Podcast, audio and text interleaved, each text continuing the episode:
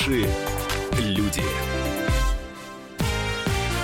Программа произведена по заказу телерадиовещательной организации Союзного государства.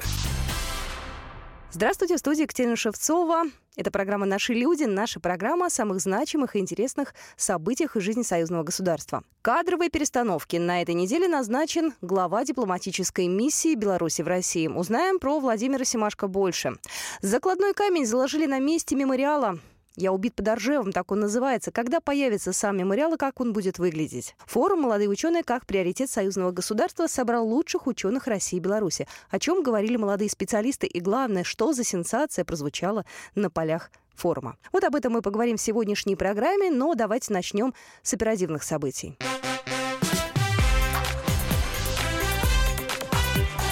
Главное за неделю. На этой неделе президент Беларуси Александр Лукашенко рассмотрел вопросы кадровых перестановок в правительстве. Владимир Семашко назначен на пост главы дипломатической миссии в России. Ранее он занимал пост заместителя премьер-министра, а также первого вице-премьера.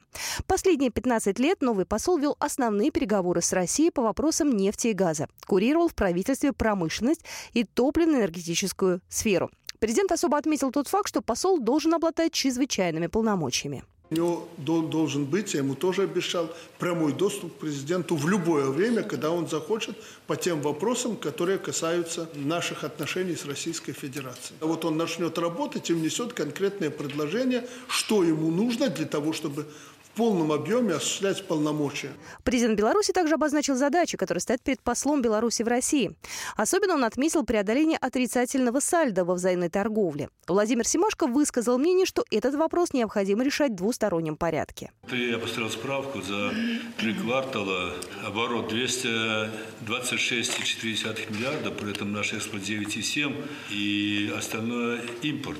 То есть это почти 7 миллиардов минус. Его с двух концов надо решать. С одной стороны, если мы минимизируем цену на нефть и газ, почти уже близки будем. Экономика пересекается с политикой. И вот мы как раз сейчас дозвонились до политолога из Беларуси Алексея Дермонта и попросили его прокомментировать назначение Владимира Семашко. Алексей, здравствуйте. Расскажите, пожалуйста, о новом после. Владимир Семашко, он довольно известен и в России, в том числе, ну, в наших политических кругах. Владимир Семашко, он до недавнего времени был одним из ключевых вице-премьеров, курирующих а, энергетическую сферу, но более всего в Беларуси он известен как долголетний, а, очень такой настойчивый, твердый переговорщик с российской стороной по вопросам а, нефти и газа и назначение его на должность посла Республики Беларусь в Российской Федерации обусловлено в том числе и этим опытом. Он прекрасно знает управленческую элиту в России, со многими встречался, знаком, он знает, как решать с ними вопросы,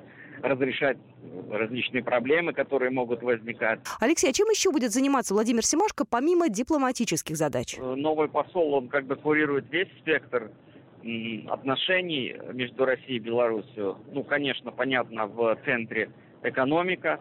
Задача президентами поставлена довести товарооборот между нашими странами до 50 миллиардов долларов. Понятно, что э, кроме экономики существует, например, сфера безопасности. Э, будет она относиться к ведению посла, особенно учитывая ну, условно говоря, обострение обстановки на, на западных границах наших. Ну и вопросы, связанные, например, с обеспечением а, прав граждан. На это много внимания обращается, чтобы россияне Беларуси и белорусы в России пользовались вот тем полным перечнем прав, которые граждане ну, должны иметь это и медицина, образование. У нас на связи был политолог из Беларуси Алексей Дермонт. Но еще важная ремарка. Александр Лукашенко сообщил, что обсуждал назначение Владимира Семашко с Владимиром Путиным, который остался доволен кандидатурой. И вот прямо сейчас я дозвонилась еще до одного нашего эксперта. У нас на связи политолог, доцент МГИМО Кирилл Коктыш. Кирилл Евгеньевич, добрый день. Да, здравствуйте. Ну вот вопрос о назначении посла. Президенты все-таки обсуждают, это такая практика, или это все-таки решение автономное, как правило?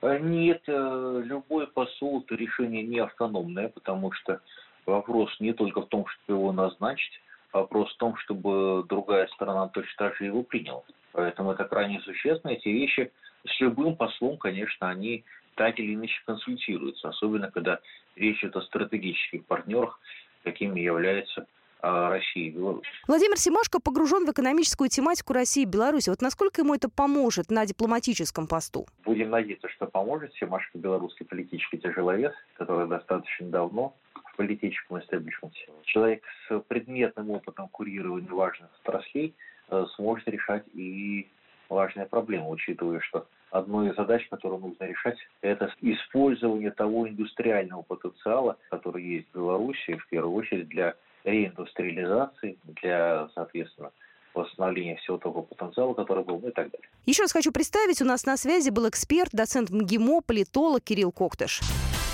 Еще о важных событиях этой недели. Фотовыставка, приуроченная к столетнему юбилею крупнейшего информагентства Беларуси «Белта», открылась в Москве. Она называется «Мгновение столетия» и проходит в деловом и культурном комплексе посольства Республики Беларусь в России.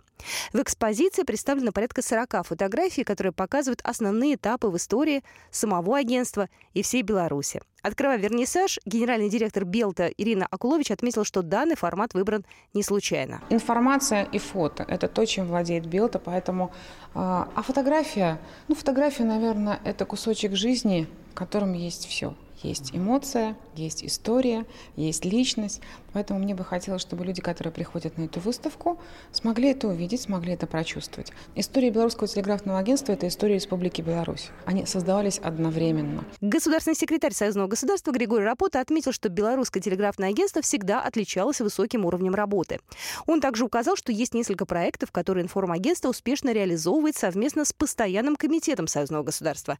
И, по его мнению, Белта развивается в правильном направлении и шагает в ногу со временем. Я считаю, что с учетом технического прогресса, с учетом того, что сейчас происходят революционные изменения в этой сфере, Конечно, очень важно быть в русле этого развития. Мое понимание, что Белта как раз и стремится к этому. Стремление быть в интернет-пространстве говорит о том, что Белта старается не упустить ту тенденцию э, в техническом развитии, которая существует вот, в сфере информационной.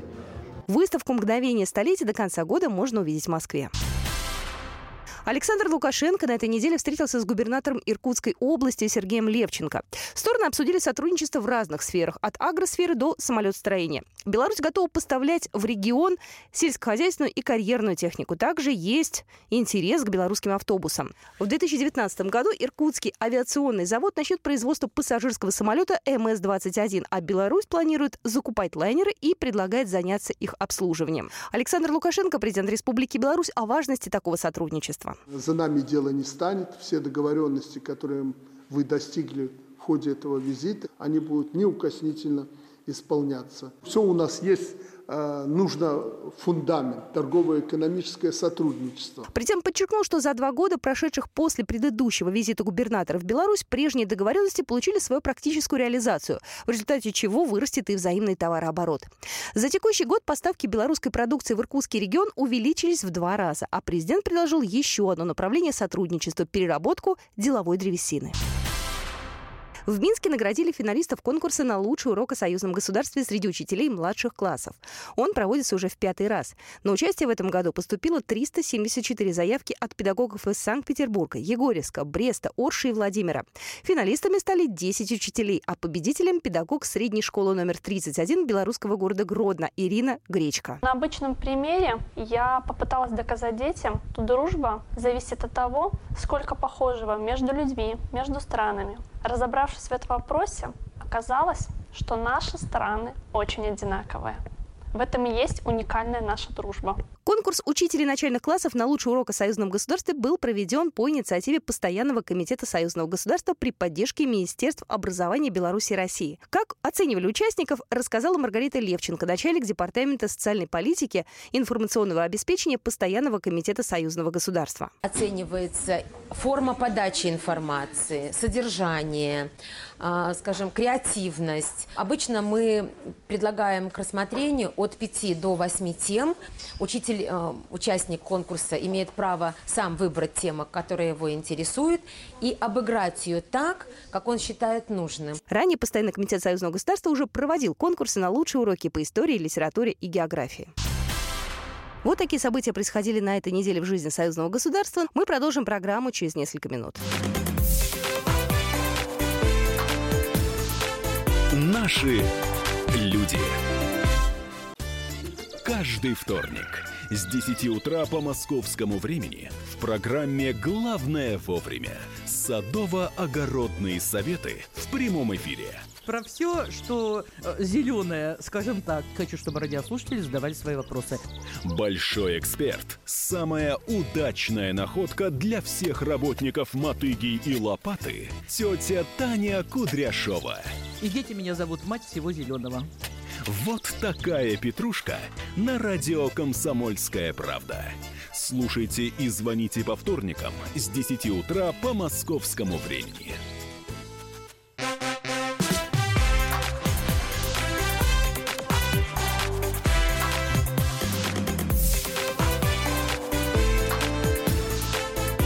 Наши люди. Мы продолжаем программу «Наши люди». Памятный комплекс советскому солдату будет торжественно открыт к 75-летию Победы в Тверской области. О том, что это за памятник и, собственно говоря, почему мы сегодня об этом говорим, узнаете из нашего сюжета. Закладной камень заложили на месте мемориала «Я убит под Ржевом». Мемориал появится в Тверской области. В 42-43 годах в районе Ржевско-Вяземского выступа во время боевых операций советские войска потеряли около 400 тысяч человек убитыми, пропавшими без вести и пленными. Проект профинансируют из бюджета союзного государства и за счет привлечения пожертвований граждан. Государственный секретарь союзного государства Григорий Рапота на церемонии закладки первого камня выразил слова благодарности за идею памятника, которая будет воплощена на этой земле. Достаточно было эту идею обозначить, как мы получили со всех сторон э, самую горячую поддержку тому, чтобы здесь был мемориал, чтобы здесь был монумент, достойный тем жертвам и той масштабной битве, которая здесь состоялась.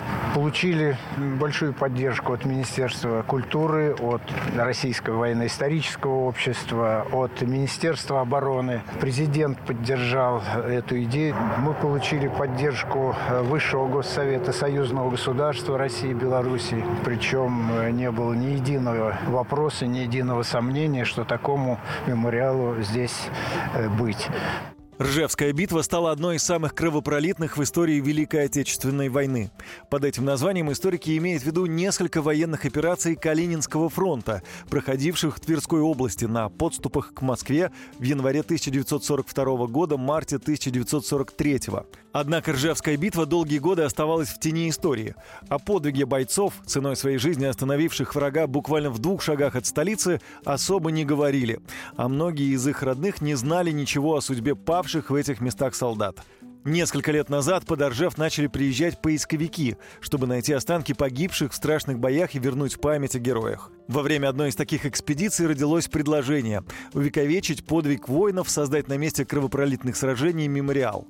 Идею поддержали союзное государство, а также Министерство культуры России и Российское военно-историческое общество. Стоит отметить еще и личный момент. Отец государственного секретаря союзного государства Григория Рапоты воевал под Ржевом. Он спокойно не мог говорить о тех жертвах, которые... Вот, он сам был летчиком, а когда он вспоминал о пехотинцах, о тех, кто воевал в окопах, у него всегда слезы на глазах. Здесь ведь огромное количество солдат полегло. Обсуждение концепции заняло несколько месяцев. Определили место возле автотрассы М9 «Балтия» в районе деревни Хорошова Ржевского района. На церемонии заложения памятного камня присутствовал заместитель главы правительства Тверской области Андрей Белоцерковский. Он отметил, что для жителей Тверской области это очень важный и знаковый момент. Это место памяти. И поэтому очень символично, что именно здесь будет воздвигнут этот мемориал, потому что самое главное, единственное, может чем мы можем отплатить, сказать спасибо тем поколениям, благодаря которым мы живем, это память. И то, что эта память, этот памятник будет на Тверской земле, конечно, очень значимо. Ну а правительство Тверской области, э, безусловно, окажет э, всяческую поддержку. Выделен участок, он будет передан. Э, мы постараемся помочь с коммуникациями в обеспечении строительства этого монумента. Мемориал войдет в число крупнейших комплексов России, посвященных Великой Отечественной войне. Более подробно об этом рассказал исполнительный директор Российского военно-исторического общества Александр Барков. Памятник советскому солдату должен, э, по нашему мнению, быть ключевым событием э, празднования 75-летия Победы. Поэтому помимо того, что э, мы будем создавать этот памятник, мы будем пытаться привлекать как можно большее количество простых людей и организаций к участию в этом деле.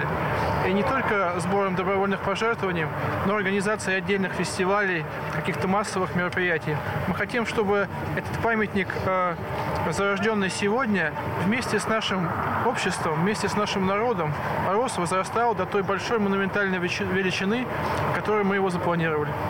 Мемориал станет одним из самых необычных и масштабных в стране.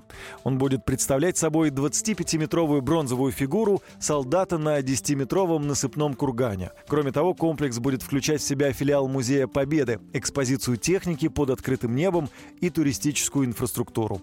Об этом рассказал директор Музея Победы Александр Школьник. Этот монумент, он войдет э, в туристический маршрут, который будет проложен от столицы нашей Родины до деревни Хорошего нашего Оржевского района. Это совсем рядом от этого места. Там у нас есть филиал уже существующий Музея Победы. И мы очень надеемся, что памятник советскому солдату будет частью этого туристического маршрута. И молодое поколение будет здесь регулярно появляться и отдавать дань памяти советским солдатам. Итак, сегодня у нас в студии Максим Чижиков, корреспондент журнала «Союзное государство». И Максим как раз был в Тверской области, когда вот этот самый закладной камень и заложили. Привет, Максим. Да, день добрый. Скажи мне, пожалуйста, как вы добрались, потому что, ну, теоретически этот памятник, этот монумент, э, да, должно видно быть с любой точки, да, когда ты едешь по трассе. Вот вы туда как добирались? Давай начнем с этого. Добирались на автобусе. Ехать быстро достаточно. То есть это, ну, в общем, в три часа это максимум можно э, уложиться, если ехать из Москвы. Ну, чуть больше 200 километров э, по трассе Балтия, М9. Трасс сейчас хорошую сделали, поэтому добираешься быстро, без, про- без проблем и без пробок. Это буквально там 5-6, может быть, километров после поворота на Ржев, после Ржева. То есть поворот прям стоит указатель на деревню Хорошо. То есть не перепутаете. А не перепутайте еще и потому, что теперь э, возле этого поворота стоит закладной камень, на котором изображена стальная звезда и указана дата 42-43 год, сроки, когда шла это Ржевская битва. Скажи, пожалуйста, вот та площадка, где будет мемориальный комплекс э, возведен, она как выглядит сейчас? Это чистое поле, где там очень вдалеке лес. Открытая, то есть местность, да? Открыт, да? Открытая местность. То есть дороги видно прекрасно. Когда приходила церемония, автомобилисты, которые проскакивали мимо, прям видно было, притормаживали, оборачивались, смотрели.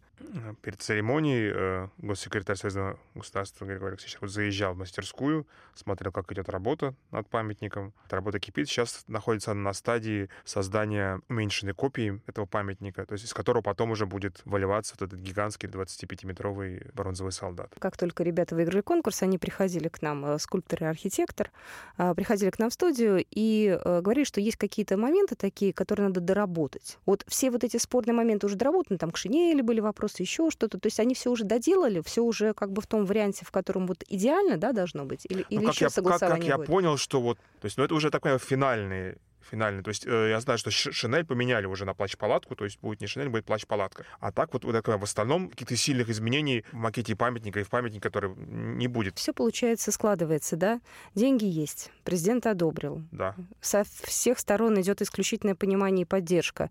Я знаю, что э, вот на этой церемонии, когда закладной камень был заложен, были еще и ветераны. Эти люди, наверное, вообще особенно воспринимают всю эту историю. Лично, я бы сказала. Да, к сожалению, их уже осталось все, все, все меньше и меньше, да. Из присутствующих на этой церемонии ветеранов Евгений Степанович Книга, он уроженец Минской области, Беларуси, партизанил в белорусских лесах, потом пошел на курсы младших командиров, учил звание младшего лейтенанта, зенитчик прослужил, потом после войны очень много лет, завелся в звание подполковника, ну, жизнь покидала по стране, и вот он оказался, в итоге сейчас живет вместе с, с родными в Ржеве. Ему будет 95 лет через два года. Вот он сказал, что вот он видел тоже проект, он был очень сильно потрясен. Говорит, и мне есть чем сравнивать. Я видел памятники советским солдатам в Германии, в Севастополе на Сапун-горе. Впечатляет. Действительно очень, ну, у него прям слезы на глазах стояли, когда он рассказывал об этом. Этот памятник — это то немного, что сейчас вот в том числе могут сделать наши власти, наши руководители, сохранить память об этом. Это не только для них, но и для следующих поколений, которые то есть очень, очень много было молодых ребят там, школьников, присутствовали на закладке этого камня. Скажи мне, пожалуйста, я, опять же, знаю, что этот мемориальный комплекс будет в какой-то степени интерактивным. Ну, может быть, что-то поменялось. Там будет играть где-то музыка, а, будет он освещен особенным каким-то образом. Вот это вот, э, ну, уже вот сейчас это решение принято или пока еще нет э, точного? Ну, пока точно известно, что будет э, там на открытой площадке выставка военной техники, вокруг мемориала, а внутри, э, в закрытой как бы части его, да, э, планируется выставка находок поисковиков как раз во время экспедиции Калининский фронт. Извини, там будет закрытое помещение еще, да? Да. Ага, да. просто я не сразу себе представила. То есть мемориал будет, да, вот э, я так понимаю, что, видимо, внутри вот этого кургана или, или вокруг него, то есть будет как бы закрытый музей еще, где можно прийти посмотреть артефакты войны, которые были найдены поисковиками как раз вот именно в ходе поисковых а, экспедиций вот именно Калининского фронта фронте, вокруг вот в тех местах, где, собственно, стоит этот мемориал. Ну и по срокам. У меня к тебе последний вопрос. Как я понимаю, откроют его окончательно уже, да, полноценно в 2020 году, но, тем не менее, на следующий год, на 9 мая, тоже запланированы мероприятия. Ну, я думаю, что, конечно, мероприятия, безусловно, будут. Пока как-то не афишируется. Вот дата финальная, главная, 9 мая. 2020 года. 2020 года. Памятник должен быть к этому сроку. Ну, в любом случае, мы будем следить за тем, как идет работа. Это, на самом деле, очень интересный момент, и в нашем эфире мы обязательно к этой теме вернемся еще не раз. Но мы буквально через две минуты вернемся обратно в программу «Наши люди». У нас есть еще одно мероприятие важное, которое прошло на этой неделе, касается оно молодых ученых, и Максим вам расскажет о том, что там было интересного.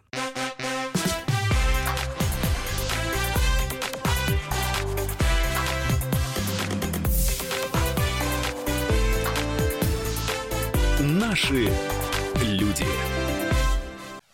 Товарищ адвокат! Адвокат! Спокойно, спокойно. Народного адвоката Леонида Альшанского хватит на всех.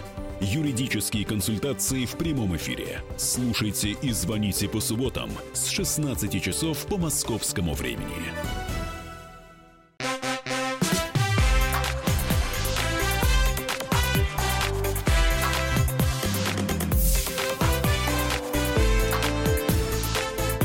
Наши люди. Мы продолжаем программу «Наши люди». Еще раз хочу представить моего сегодняшнего соведущего Максим Чижиков. Сегодня в студии корреспондент журнала «Союзное государство». На этой неделе в Москве прошел форум «Молодые ученые. Как приоритет союзного государства». Участниками стали как и начинающие ученые, так, в принципе, уже и состоявшиеся люди, и ректоры академических институтов, крупнейших вузов. Как я понимаю, главная тема встречи – возможности исследовательской деятельности для молодых ученых, проект союзного государства и всяческое формальное и неформальное общение. Я уточню, организаторами форума выступили Постоянный комитет Союзного государства и Международное информационное агентство «Россия сегодня». Да, собственно, а... на базе да, РИА Новости я сегодня проходил этот форум в здании. Ну, все давай сессии, начнем сессии, да. с открытия, да, он же шел несколько дней, да, не два один. дня он шел. Два давай дня. начнем с открытия, что, э, в общем-то, предваряло, да, какие были сказаны слова. На открытии выступал госсекретарь Союзного государства Игорь Алексеевич э, Рапота. Как известно, что для него тема науки весьма актуальна. Он наговорил о том, что это один из главных приоритетов союзного государства — развитие науки. Я бы сказал, что это такая сфера взаимодействия, вот, э, научно-технической сотрудничества. Ее проработка этой темы, она не зависит от концепции. Мы, у нас довольно четкое представление, что надо делать. Поэтому мы просто отфиксируем наше понимание в концепции, и все. У нас есть э, совет по научно-технической политике, так, у нас есть некий механизм выбора приоритетов. У нас есть понимание того, программы союзного государства должны быть более разнообразными и, может быть, и количественно и тоже увеличиваться так. Э, потом эта тема востребована. Она востребована и в России, и в Беларуси. Механизмы понятны. У нас нерешенные есть задачи, которые, они там найдут отражение, наверное, в концепции, но мы и без концепции это понимаем и работаем. Это вот вопрос с интеллектуальной собственностью. У меня такое впечатление, может быть, я э, как бы слишком много на себя беру, что вообще мало кто э, понимает, как работать с интеллектуальной собственностью. Есть, конечно, специалисты, но их просто мало. Широкого понимания, что такое интеллектуальная собственность, как она создается, как она управляется, и как из этого получить дополнительный экономический ресурс для государства, э, это тема, которая требует еще своей дальнейшей проработки. Легче, конечно, когда в каждой стране какой-то вопрос хорошо отработан, и мы просто соединяем усилия. А здесь вот ситуация такая, что тут приходится приходится на ходу еще и вот отрабатывать понимание этого вопроса. Ну и на многие проекты совместные российских и белорусских ученых необходимы деньги, в том числе и о бюджете нам рассказал Григорий Рапота. Пытаемся решить вопрос о более широком привлечении и более плодотворном использовании внебюджетных средств. Но для этого надо, чтобы бизнес был заинтересован в инновациях. Инновация – это э, некоторые даже, честно говоря, не очень понимают, чем инновация от инвестиций отличаются. Инновации все-таки это рисковая часть любого проекта. Люди вкладывают деньги, иногда не зная, какой будет результат. Совершенно недавно, вы все читали, наверное, Гейтс вложил 200 миллионов долларов в разработку нового унитаза. 10, 10 лет он работал. 200 миллионов долларов. Уверяю вас. Вообще это так вот, конечно, смешно, да? Но дело в том, что прибор, который перерабатывает все, значит, в водород и удобрения и не требует воды, это вообще революция. Экологически это совершенно потрясающее достижение. Уверяю вас, он не мог просчитать экономическую целесообразность этого проекта. Он просто вкладывал деньги для того, чтобы сделать какую-то вот идея его овладела, и, так сказать, он ее решает. А от нас иногда требуют, вот вы э, делаете инновационный проект, какая будет его эффективность экономическая? Инновационные фонды во всем мире работают таким образом, что они э, финансируют проектов, из 10 может быть один только э, оказаться успешным, но он покрывает расходы на 9 других. Но это целая система и еще и философия. Этими вопросами будем заниматься поприветствовал молодых ученых в видеообращении президент Академии наук Российской Сергеев, пожелал им успехов, удачи, говорил о том, что это очень, очень важно, что молодые ученые интересуются, развиваются, что контакты между российскими и белорусскими учеными не прерываются, что это очень важно, что они двигатели нашей науки, вообще молодежь. Скажи мне, пожалуйста, а да. а какие в основном э, сферы были представлены? Вот молодые ученые, они из каких областей науки? Но в основном это были как и гуманитарии, так и технари, а нов... и физики, и лирики. А новые популярные ныне информационные технологии, какие-то айтишники, вот это что-то такое для нас, может, не очень пока понятное? они проходили, так скажем, фоном в выступлениях многих молодых ребят, студентов, ученых. Там, например, одно из выступлений было посвящено... Ребята разработали такую систему тестирования знаний. Вот, например, дается задание, угу. 8 пунктов в онлайн режиме происходит. Все они, все они разного как бы уровня эти задачи. Один студент смог сделать одну задачу, но самую сложную. То есть, по, по идее, остальные не успел. Ну, по разным причинам. То есть, по идее, оценка плохая, да, но поскольку задача сложная, вот в их алгоритм это, это закладывается, то есть уже он получит другую оценку. То есть вот такая система разрабатывается. Белорусские, у белорусских ребят э, представляли они проект, э, где можно там, в онлайн-режиме посмотреть оценки свои как бы быстро. Специальный аппарат у них, типа банковского терминала. То есть нажимаешь кнопочки, и тебе прям может, вы, можно, вы, могут вывести все, все какие-то там данные, бумажки, которые срочно тебе нужны, там, это в деканате требуются. А, то есть это касается именно работы в ВУЗе, да, да. и внутри жизни да. вуза? Потому что если представила в реальной жизни, как-то я прихожу, да, нажимаю да, да, на кнопку. Нет, нет, это все, все, все внутри вузовское, то, что, в общем, как бы, да,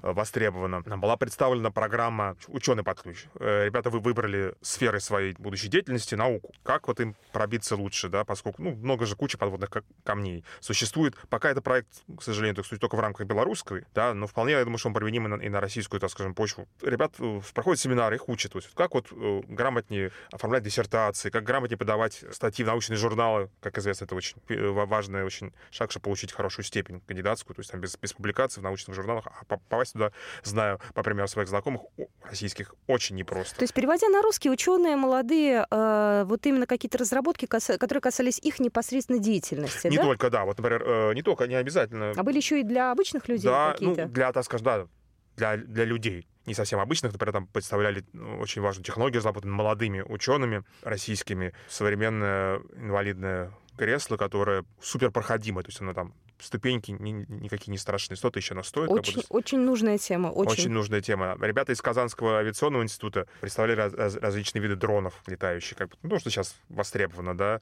а, какие-то летательные аппараты небольшого, так скажем, размера, которые, в принципе, тоже могут востребованы быть в разных областях, так скажем, нашей жизни. То есть это абсолютно разные были направления. И гуманитарные, и технические. Кстати, я хочу сказать, что было еще, скажем, такая вишенка на, на, на торте этого форума, который вроде бы кажется, что, ну, где там литература, да, далеко от науки. Там тоже бывает открытие. Там как тоже это ни бывает, странно, да, там- спустя да. века. Знаменитый белорусский классик, классик белорусской поэзии Максим Богданович. Было найдено спустя столетия тетрадка с его стихами. Ну, давайте услышим сейчас совершенно восторженный комментарий заместителя директора Института литературы Российской Академии Наук э, Дарьи Московской об этой сенсационной находке, потому что она, конечно, совершенно, ну, счастлива, я бы даже сказала. Это мне надо было полезть в другие фонды, параллельные, но то- того же времени, а именно фонд знания, фонд Константина Пятницкого, чтобы увидеть в картотеке стихи Максима Богдановича 13-14 год, Ярославль,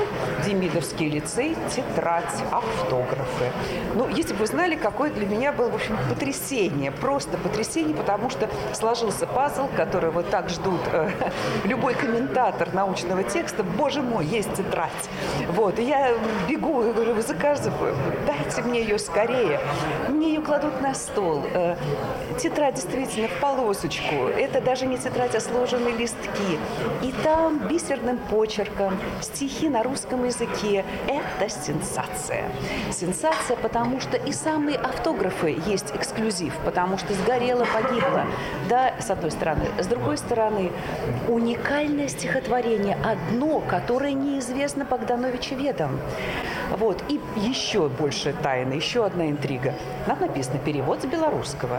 А с, как- с какого источника? Где этот источник? Если у всех остальных стихов, которые впервые найдены в автографах, но известно Богдановичу Ве- есть источник, то вот конкретно у этого стихотворения, а каков их источник, не знаю. Вот их предстоит, я так полагаю, молодым писателям, поэтам, белорусам поискать, архивистам, может быть, и фольклористам, и прочее, прочее, поискать источники этого стихотворения. Вот такое у нас случилось открытие. Ну и Григорий э, Рапота также прокомментировал э, вот это вот самое стихотворение, да, потому что тоже, в общем-то, мимо постоянного комитета не проходит тема Горького и Да. Богдановича. Я ведь не специалист, да, но я видел реакцию ну, специалистов, тех, которые это открыли. Это они просто были в таком вообще шоке и восторге, что я поневоле проникся этим настроением и э, понял, что надо и дальше продолжать эту работу, потому что она, вот видите, плодотворна, она приносит радость людям, и помимо радости она просто делает новые открытия. Конечно, эта работа будет продолжена. Уже наши э, литературоведы, они уже встали на этот путь,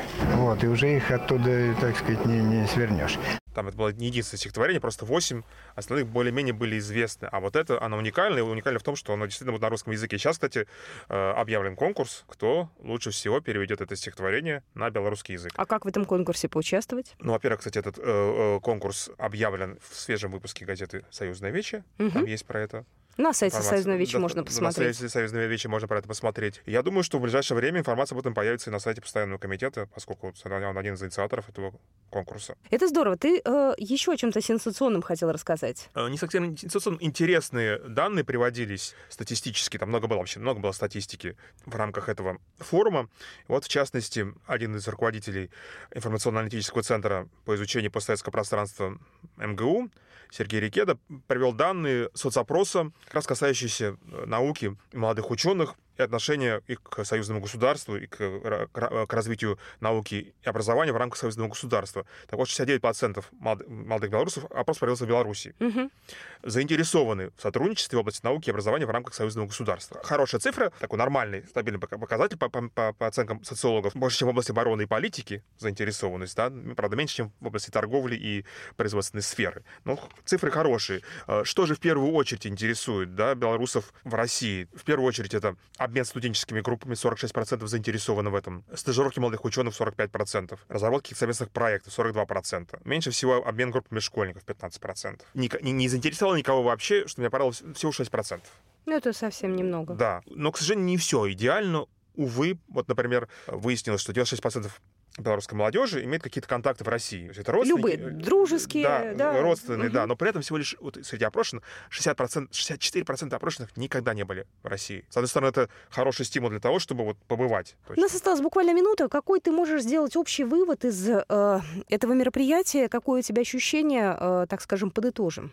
Мне понравилась эта форма. Я считаю, что эти форумы нужны. Надо проводить, конечно, регулярно, поскольку это платформа, на которой вот ученые молодые из двух стран могут общаться, договариваться, понимать, что они нужны, что они востребованы, что в них есть необходимость в союзном государстве, что, что за ними будущее. Об этом говорилось. То есть у них какая-то появилась надежда, оптимизм. Их труд не напрасен. Им есть куда развиваться и ради чего трудиться. Спасибо тебе большое. До свидания. Всего хорошего. До встречи.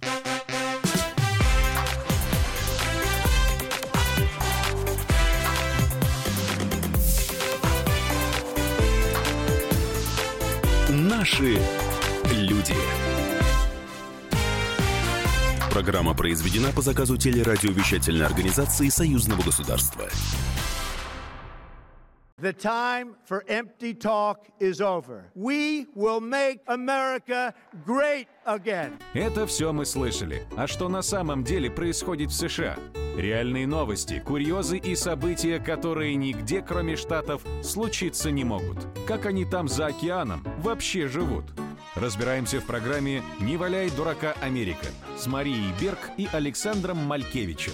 Слушайте и звоните по понедельникам с 12 часов по московскому времени.